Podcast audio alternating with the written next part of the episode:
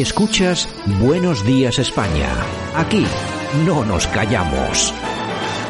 Y nosotros que entramos en tiempo de opinión, vamos a entrar en tiempo de tertulia y vamos a recorrer, como siempre suele ocurrir, pues España y parte del extranjero.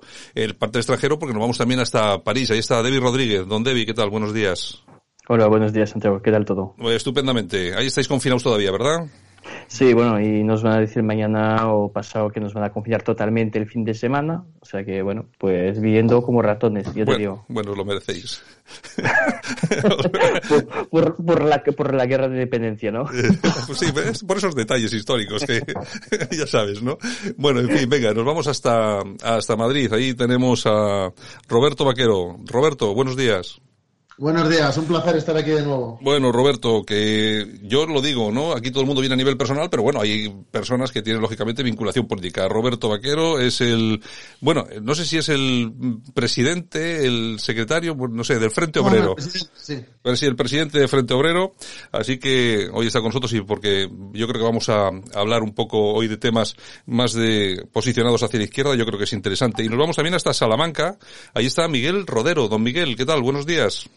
Muy buenos días, concretamente desde Candelario. Desde que es un pueblo maravilloso, aprovecho para hacer publicidad de él. Bueno, me parece estupendo que, que lo hagas y además que es que, menos, además que menos, ya que encima vienes eh, hasta aquí a estas horas, pues bueno, por lo menos que hagas un poco de publi de tu localidad. Bueno, que Miguel Rodero, aparte de todo esto, es el coordinador de Izquierda Unida en Salamanca, es así, ¿no?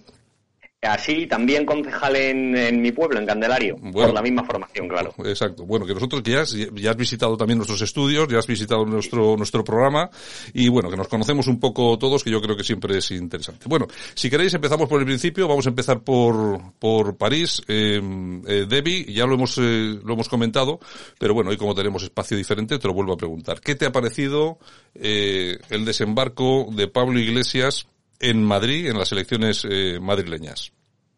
Bueno, yo creo que ha sido una oportunidad estupenda para él, eh, porque así se entra en, un, en, una lucha a muerte con, con Ayuso. Eh, desaparece Gabilondo, que bueno, ya se sabe que era transparente, como ya te, ya te lo dije el otro día, es un personaje transparente. Eh, Vox ya parece el partido ultra, eh, porque está ahí Ayuso y va a tener una, una posición política clara y dura eh, y ya, ya, ha empezado con él, con ello, o sea, con lo de comunismo, libertad, ya se ve que ahí está la lucha a muerte. a mí lo que me parece interesante, yo creo que va a ser una lucha más bien entre las clases eh, medias, eh, culturales, eh, progres de Madrid, contra, vamos a decir, la comunidad real que es mm, la de, bueno pues la derecha típica que siempre ha votado al Partido Popular esos 20 o 30 últimos años en, en, la comunidad. Va a ser un, yo creo un duelo interesante. Eh, Roberto, eh, dos preguntitas en la misma línea. Primero, uno, ¿vais a presentar vosotros? ¿Frente Obrero va a presentar candidatura en Madrid? ¿O, sí o no? No, para eso no. La idea es empezar en las siguientes municipales y en las nacionales. Bueno, ¿y qué te ha parecido la llegada de, Pablo Iglesias y la forma en la que ha llegado, claro? Bueno, yo creo que él quiere resolver tres cuestiones con esto. Uno, eh, el bajón que va a tener las nacionales Podemos si no hacen algo para realzar su figura o un cambio ¿no? de mm, dirigente. Y dos, una cosa que le ha hecho mucho daño y que ellos creen, teniendo en cuenta los problemas que está teniendo Rejón y Más Madrid, de que van hacia la disolución, que si les adelantan, porque les ha salido mal, entre comillas, lo de unirse todos, pero si les adelantan realmente en votos y en representación, yo creo que Más Madrid se va a hundir y eso le va a dar facilidades a Podemos para en las nacionales, por lo menos, no pegar el bajón que iban a pegar. Yo creo que les va a salir mal y que yo creo que Vox y PP posiblemente sumen la mayoría pero creo que si hunden a Errejón, Pablo Iglesias en cierta manera puede redimirse de toda la mala imagen que ha tenido con lo de su casa, con escándalos varios, con incompetencias políticas, etcétera. Eh, Miguel Rodero, ¿qué te ha parecido la llegada de Pablo Iglesias a, este escenario electoral? Bueno, pues conste que me, que me alegro de que se haya ido del Ejecutivo para que le deje más hueco a Yolanda Díez, que desde luego tiene mucho mejor carácter político y creo que puede hacer mucho bien eh, cuanto más peso tenga a nivel nacional. Pero en cuanto a la cuestión de Pablo, yo no creo que Pablo corra a salvar a Madrid del fascismo, ni nada similar. Yo creo que Pablo está huyendo del batacazo electoral que se cierne en Podemos a nivel nacional. Eh, lo viene diciendo el CIS desde el año 2015, cuando ha ido perdiendo representación en elecciones tras elecciones. y creo que es el reducto donde él se va para justificar después su regreso a la política nacional transformado en Mesías. No es nuevo esta postura de Pablo, ya la hizo en, pues, en, tras las elecciones al Parlamento Europeo en el 2014 y es eh, su modus operandi, en su modo de vida. Es ir moviéndose en función de las elecciones para siempre copar el protagonismo y nunca ser responsable de ningún fracaso. En este caso, Unidas Podemos está fracasando a nivel electoral y eh, a lo mejor tendría que asumir su responsabilidad. Eh, Debbie, en relacionado con esto que cuenta Miguel sobre esos, esos, fracasos que está teniendo uno tras otro eh, Podemos, ¿tú crees que esta es una caída libre de Podemos? Eh, por, bueno, aparte de que últimamente hemos conocido, eh, de hecho, conocíamos eh, ayer una encuesta de, de GAT3 en la que se confirmaba que Podemos, eh, iba a doblar la representación en la Asamblea de Madrid, todo se achacaba a la llegada de, de Pablo Iglesias. No sé, a mí me resulta que es un poco pronto, ¿no? En, en menos de 24 horas que una, unos resultados electorales o por lo menos unas encuestas puedan pasar de, de 7 a 15, ¿no? No sé qué te parece a ti. Bueno, y además tienes que esperar la campaña electoral, porque ya sabes que con una campaña electoral mmm, puedes ver, un, por ejemplo, un muy buen candidato de Más Madrid eh, que pueda dejar a Iglesias bajo del 5%. Yo creo realmente que sí que va a haber un batacazo electoral para Podemos a nivel nacional, a lo mejor a nivel local en Madrid, pues es posible, como ya te he dicho, yo creo que hay una, una clase social que es exactamente la de, de Podemos, que es la, una clase social progre, cultural, de profesores, bueno, pues la de, la de Iglesias, ¿no? Esta gente sí que es, yo creo que es el electorado de Podemos. Entonces, eh, yo creo que puede tener muchos votos en Madrid, pero que a nivel nacional Podemos está desapareciendo. Ya se, ya se vio en, en Galicia. Eh, bueno, y me dirás que Galicia no es precisamente una tierra de izquierda uh -huh. eh, y es verdad, eh, y, y, además ya tienen el BNG, eh, pero el, están desapareciendo. O sea, yo estoy, estoy casi seguro de ello.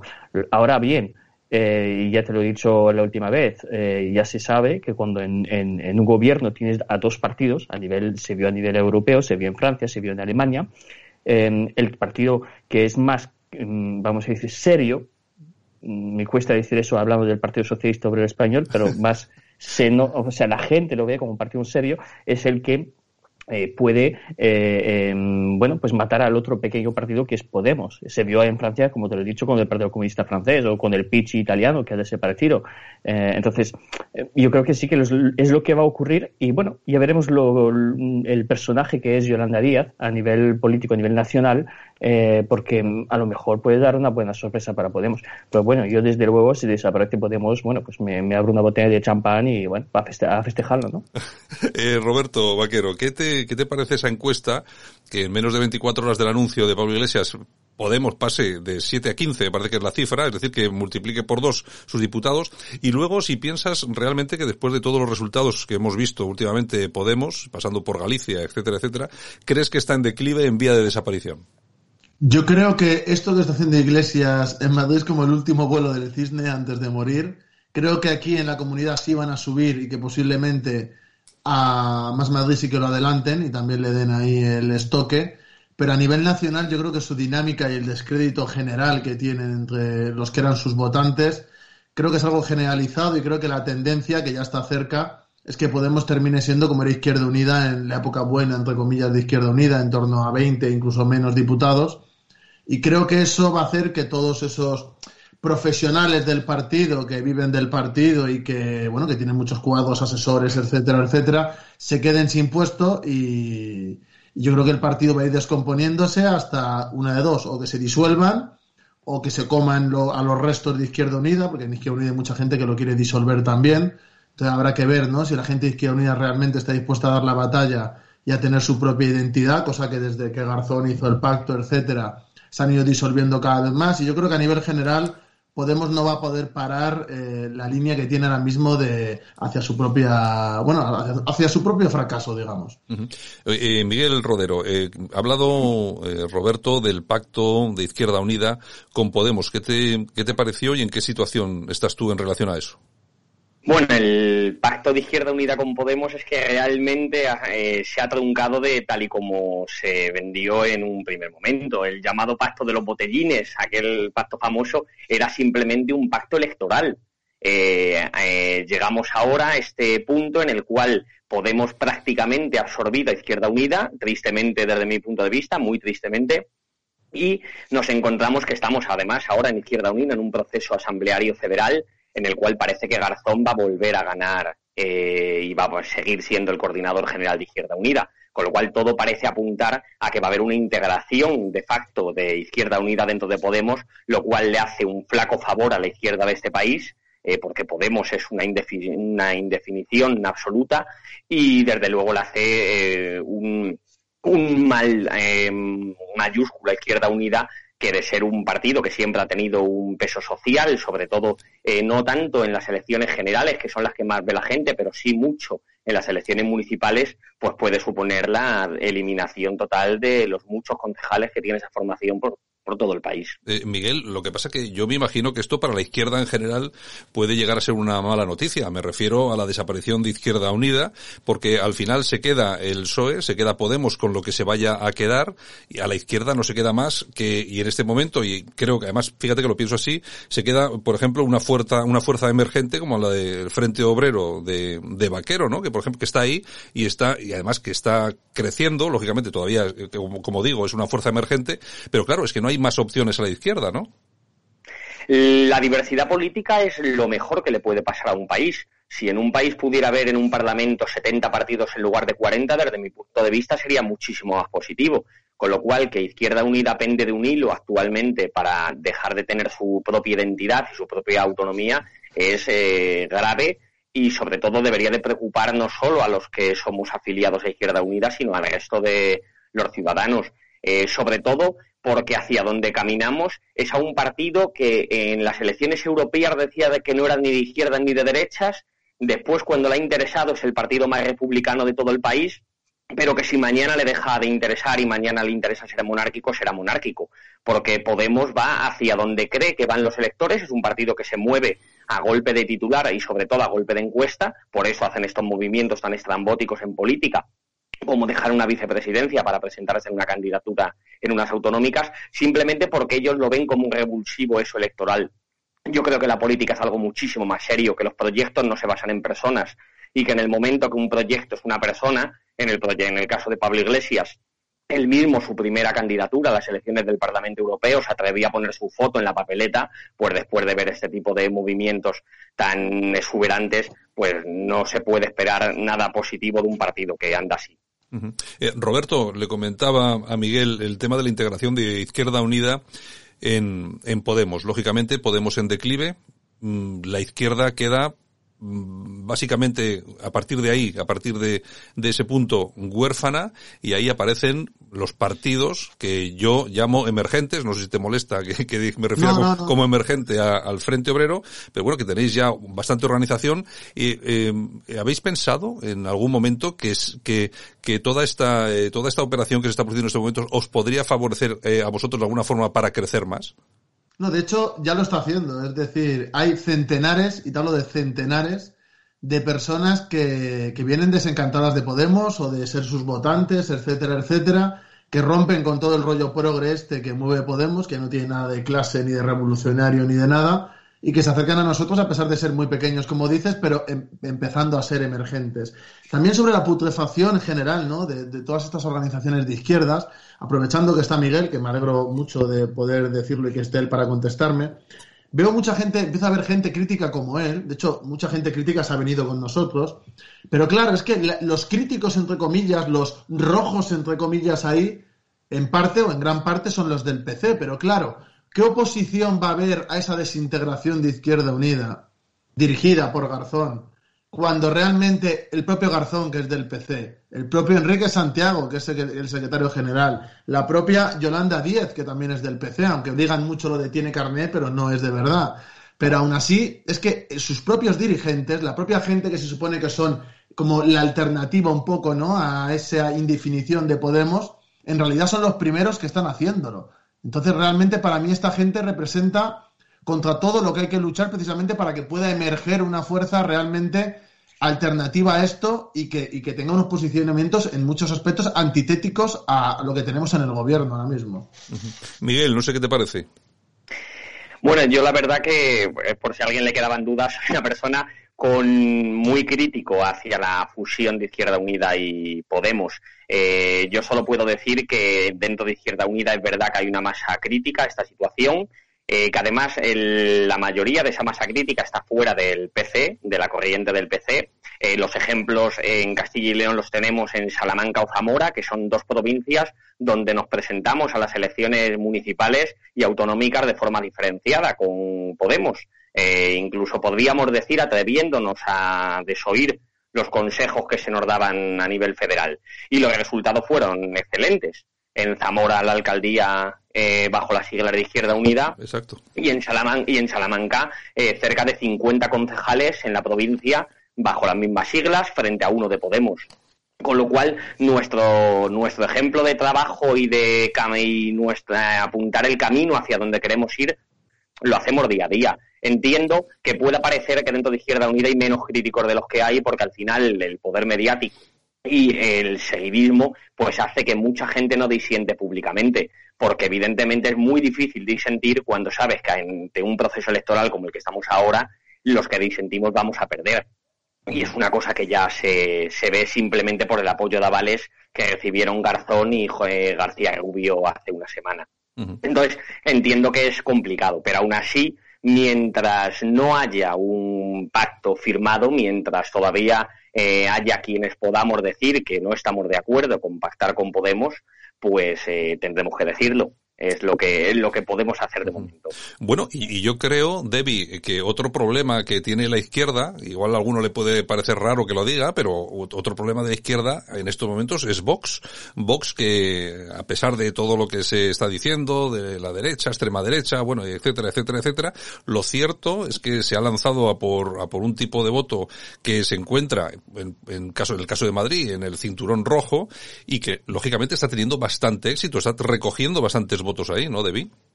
Claro, bueno, ya se vio en las elecciones catalanas, eh, donde el partido que ha tenido más votantes de, con renta baja eh, fue Vox. Eh, no fue la CUP, porque la CUP es un partido de burgueses y de clases altas. no fue ni el Esquerra, que es lo mismo, que es, el mismo electorado. Entonces vamos a ver, yo creo, la misma, la misma reacción en Madrid, pero ¿por qué? Porque Vox, por ejemplo, cuando habla en Villaverde, habla de inseguridad la gente en Villaverde tiene miedo. O sea, cuando sale por la calle tiene miedo de ser atacado. Eh, por la noche hay una violencia nocturna muy importante. Eh, entonces, claro, Vox habla del problema de la gente. O sea, me parece muy normal. Eh, no creo que sea un problema de la izquierda. en eso, bueno, no le voy a hacer el trabajo a, a Roberto, pero hay un problema. Es que llamamos izquierda a toda la izquierda. Y yo te voy a decir una cosa. Cuando veo debates entre Izquierda Unida y Podemos, veo un debate entre trotskistas no entre gente de izquierdas, entre trotskistas progres y bueno, pues ahí de ahí no se mueven, ¿no? lo que estamos viendo con lo del Frente Obrero, que es un partido emergente, es la vuelta del Partido Comunista Fuerte del octavo y noveno Congreso que había desaparecido porque los habían matado precisamente los progres, ¿no? O sea, la historia se repite, hay división, bueno, como, como, como nunca en la, en la izquierda, eh, y bueno, ya veremos lo, lo, que pasa, pero eso solo es una historia que se está repitiendo. ¿El problema cuál es? Es que el voto mm, eh, vamos a decir, el, electorado eh, radical, el que está harto de este sistema económico, el que está harto de la inseguridad, el que está harto de los políticos, de la partitocracia, eh, antes solo votaba a la izquierda. Claro, porque Podemos, de aquella, era el único partido que, que, salía del 15M y dicen, ah, nosotros sí queremos cambiar el sistema. pero hay, hay otro ahora mismo, hay Vox y puede haber otros después. Entonces, claro, ahí la izquierda ya no tiene monopolio. Eh, incluso, bueno, es que la izquierda no es, un, no es antisistema. hay que hacer siempre la distinción entre izquierda y socialismo, que no es lo mismo. La izquierda viene de la burguesía progre y el socialismo viene, eh, por, normalmente, eh, históricamente, viene de la clase trabajadora. y ya veremos ahí si o, o, el Frente Obrero o la gente que está cerca del Frente Obrero o elige ser un partido de izquierdas eh, o elige ser lo que normalmente tendrían que ser, es socialismo eh, duro, eh, de clase trabajadora. Pero bueno, eso ya Roberto ya tendrá que, que elegir él, ¿no? Mm, Roberto, porque realmente esa, esa, esa disyuntiva se, se plantea, pero de todas formas, ¿os están quitando votos en el cinturón rojo de Madrid, en este caso, las gentes de Vox? Pero no solo en, el cinturón rojo de Madrid, que ya no lo es, en todos los sitios. De hecho, eh, David lo, puede, lo va a poder contrastar esto que digo hoy ahora. En Francia, por ejemplo, que en este sentido van más adelantado por el tema de la inmigración, de cómo se ha gestionado, el tema de problemas sociales, etcétera. En Francia, donde antes ganaba el Partido Comunista, que ahora es ecologista y, así, o sea, no tiene nada de comunista ni de obrero, ahora votan al Frente Nacional.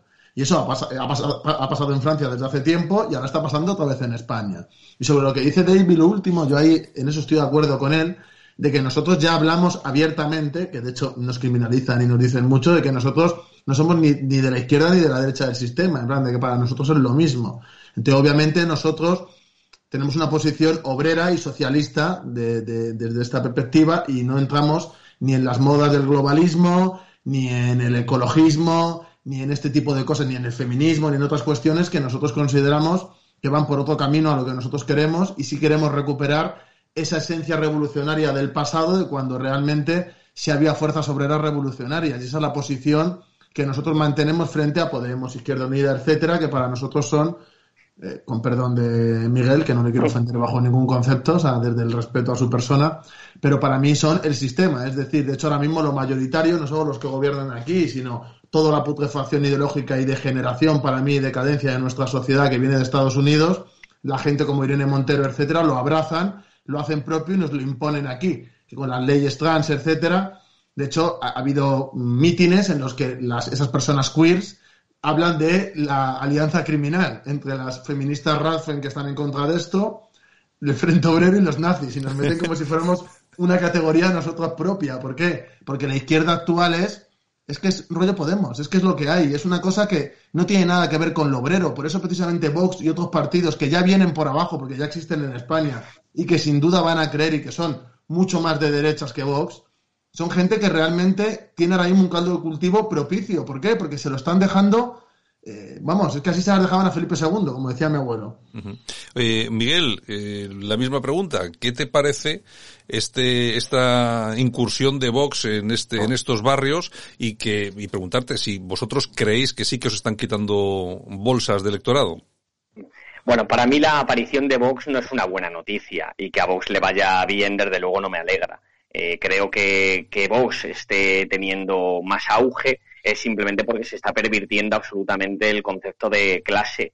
Eh, hemos abandonado la lucha de clases y eso es un verdadero problema que está propugnando que partidos de la derecha eh, puedan ocupar eh, pues esos barrios o esos caladeros de votos y sobre todo esa ideología que es lo preocupante. Mira, cuando un obrero que gana 900 euros se cree que es clase media porque es capaz de tener un buen móvil o un coche, un buen coche sin darse cuenta que lo está pagando plazos y que realmente es una persona, es un obrero, sigue siendo clase obrera por mucho que la hayan vendido, es cuando empieza el verdadero problema y la descomposición de ese sentimiento obrero, que al final es lo que hace que uno vote a una tendencia política o a otra o debería de ser. El problema es que ahora mismo nos creemos en este país que todo el mundo mínimo se considera clase media, cuando en este país ahora mismo actualmente mínimo ya no es que seamos clase obrera, sino que la mayoría empezamos a ser pobres.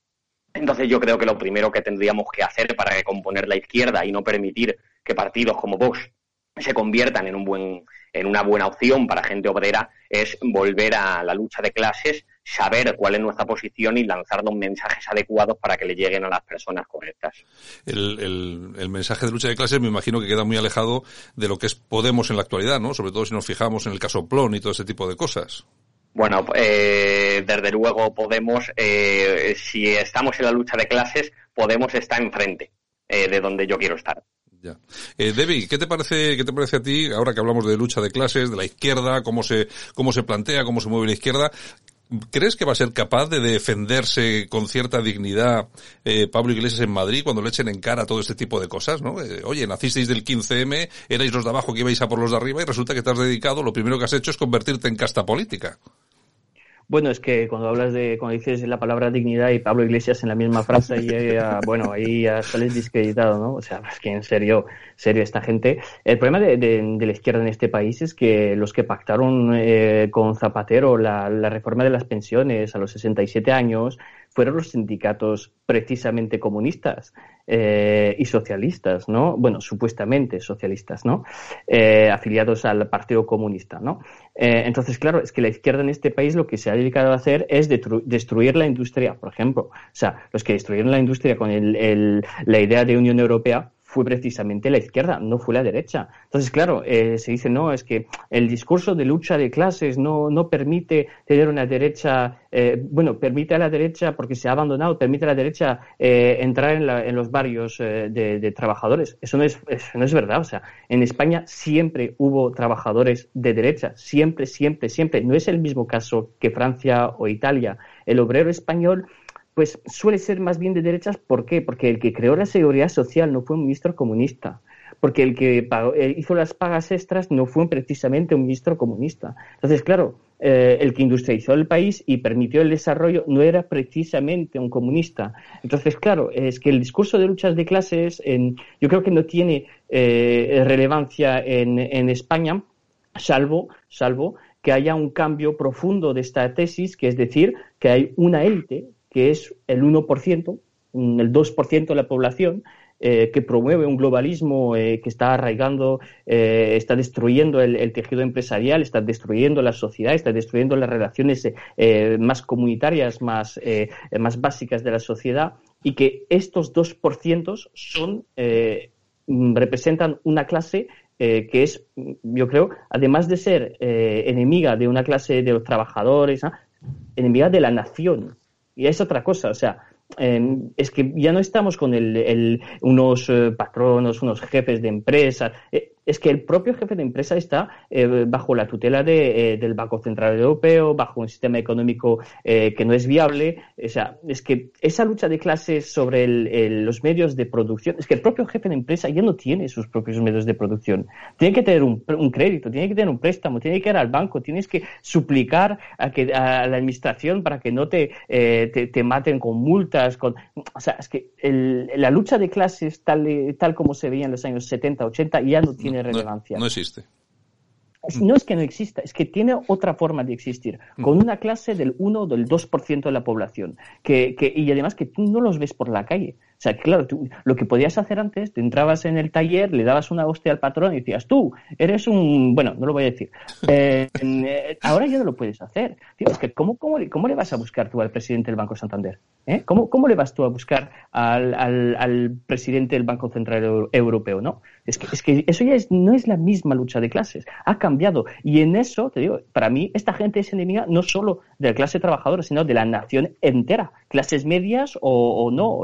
incluso eh, autónomos que están trabajando eh, día sí, otro también, eh, para poder mm, sobrevivir, ¿no? Y, tiene una pequeña empresa. Esta gente no es el enemigo. Esta gente, sino más bien es el, yo creo, el motor productivo de la nación. O sea, esta clase del 2% es el auténtico enemigo. Si la izquierda o el socialismo español no lo ve, pues bueno, eso ya es para hacerlo, para hacérselo mirar. Bueno, acabamos con, con Roberto. La misma pregunta. ¿Crees que va a defender con algún tipo de dignidad Pablo Iglesias cuando se le recrimine en público, que seguramente va a pasar en algún mitin, en algún acto, alguna rueda de prensa, pues eh, defender eh, cosas como, por ejemplo, la lucha de clases, como, como las defendía teóricamente en su momento, y haber pasado, pues eso, a la casta con el caso Ploni y todo esto?